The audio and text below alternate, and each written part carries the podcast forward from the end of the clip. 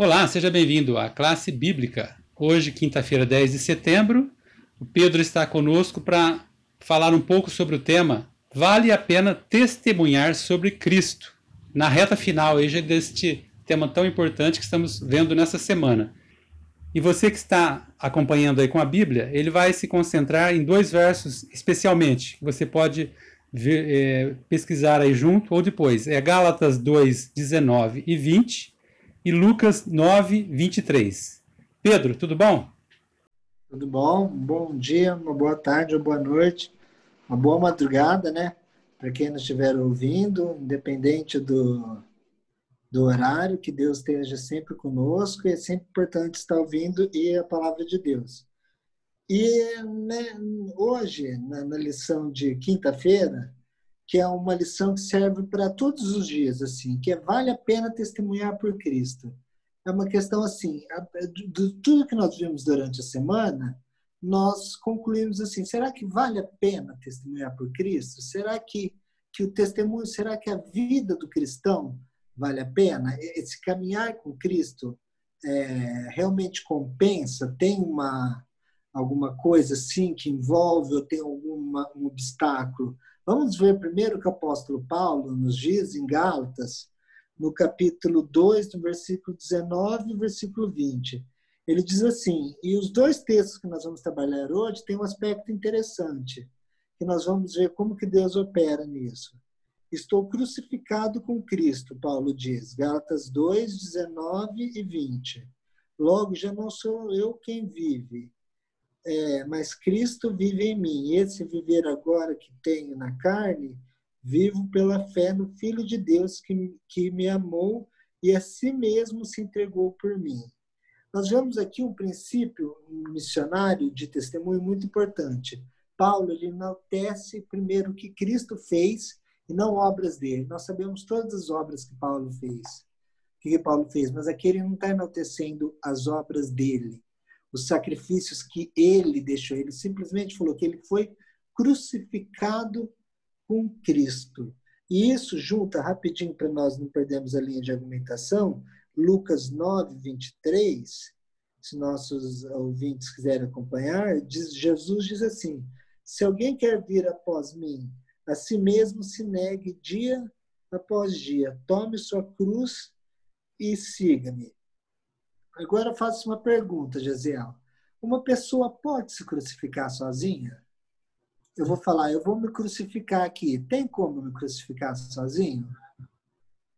O processo de crucificação envolve, é, é doloroso tudo, mas envolve ajuda, não é? Envolve uma outra pessoa. Então, quando nós falamos que crucificados estamos com Cristo, ou Jesus fala isso, se, se mesmo se negue, pegue sua cruz, crucifique a si mesmo e vem me siga, ele não está dizendo que isso é uma coisa que nós vamos fazer sozinhos, porque ninguém se crucifica sozinho, ninguém se amarra na cruz, mas Deus ajuda nisso. Então, nesse processo, nesse próprio processo da morte do eu, que é o primeiro processo para nós, é, para o Cristo viver em nós, que é o que Paulo vai ressaltar em Gálatas, ele ressalta que a morte dele, do eu dele, e fala do esvaziamento de Deus em Cristo, do esvaziamento de Cristo que Deus fez tornando humano, exaltando isso para salvar a humanidade. Então, exaltando o Cristo. E nós, às vezes, nós temos é, algumas coisas que na nossa vida, na nossa caminhada quanto cristãos, você cristão que está nos ouvindo, você que não é cristão, também está nos ouvindo, quer se tornar, não pense que é caminhada é, fácil para todos. Para todo mundo é difícil. Jesus fala: eu, coloquei, eu falei para que, eu rogo para que não tires do mundo, mas para que livres do mal. Ele disse, Jesus. E ele falou que a batalha vai ser, ser dura. E às vezes nós temos batalhas que nós mesmos criamos por hábitos nossos. Às vezes nós temos alguns hábitos acariciados, alguns tipos de pecados que, que impeçam nossa comunhão melhor com Deus. Eu conheço uns mesmo. Essa semana eu fiz um propósito com Deus de um assunto e eu posso testemunhar que Deus está realmente colocando a mão, transformando, que eu realmente não tinha fé, muita fé nisso, mas eu resolvi entregar tudo e ver que a, Deus trabalha mesmo, e isso é muito importante.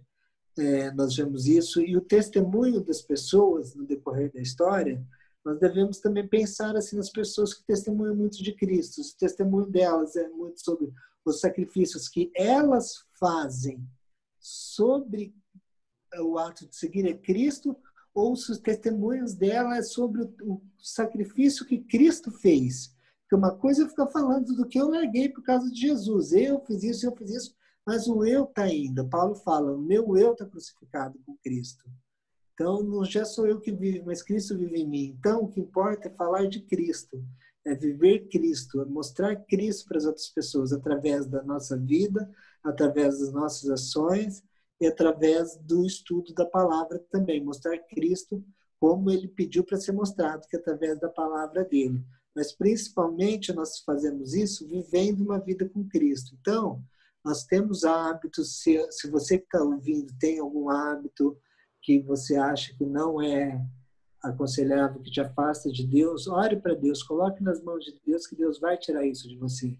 Se por acaso você fuma, por acaso você é viciado em alguma é, algum entorpecente, não precisa nem ser entorpecente, tem outros tipos de vícios, vícios virtuais, vários tipos de, de coisas que nos afastam de Deus, coisas acariciadas, aquela coisa que você acaricia, que você gosta, mas sabe que é errado não vale a pena isso perto do que Cristo tem por nós, porque Cristo, o que Cristo fez por nós, é muito maior do que essas coisinhas que nós temos agora.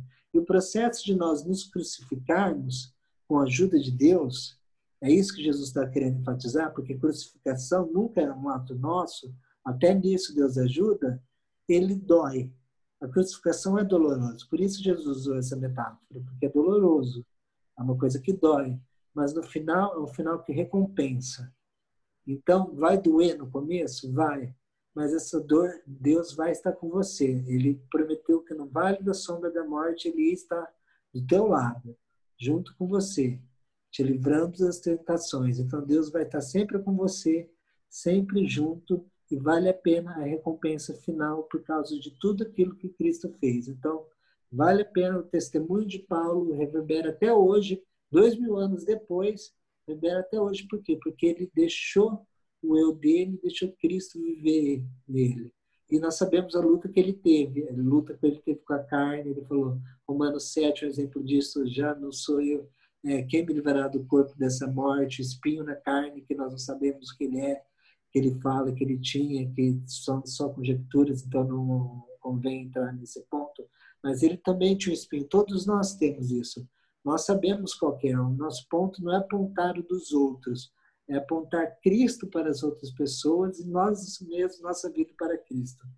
E finalizando, eu queria fazer uma indicação que hoje no, nós vemos muito falando de apocalipsismo, isso, aquilo, igrejas verdadeiras, remanescentes. Então, eu queria indicar um livro para você que realmente busca entender ah, o que é o remanescente? Já ouviu falar isso na Bíblia? Lá desde Noé, Deus deixou um remanescente vivo, Deus deixou um remanescente. Eu recomendo um livro que é muito bom, que é ele é até denso, né? O Gisele conhece, livro ele tem, ele é curtinho, mas é um livro bem você lê várias vezes, que é a Teologia do Remanescente. Esse livro ele vai fazer nós pensarmos acerca do que é ser remanescente, se nós quisermos, se eu quero ser parte do remanescente de Deus, que é o povo de Deus, o tempo do fim, com a última mensagem de Deus, independente de denominação, é o povo que tem uma missão. Então, se nós temos uma missão, se nós queremos saber qual é a missão de Deus para o nosso tempo, para a nossa época, que, o que, Deus quer para nós, esse livro vai ajudar muito a nossa autocompreensão enquanto cristãos no tempo do fim. A minha indicação e continuo enfatizando: testemunhar por Cristo vale, a morte para o eu dói, mas vale a pena no final toda a glória eterna que nós vamos ter e o, a eternidade junto com Cristo, principalmente aqui na terra renovada que Ele preparou por nós. Obrigado, Pedro, pelas analogias, pelas reflexões, as comparações que você fez aí e também pela indicação. Realmente uma indicação muito boa. Você que está nos ouvindo pode aproveitar aí para adquirir esse livro que é ótimo. Deus abençoe você então e amanhã a gente continua e termina a semana. Até lá.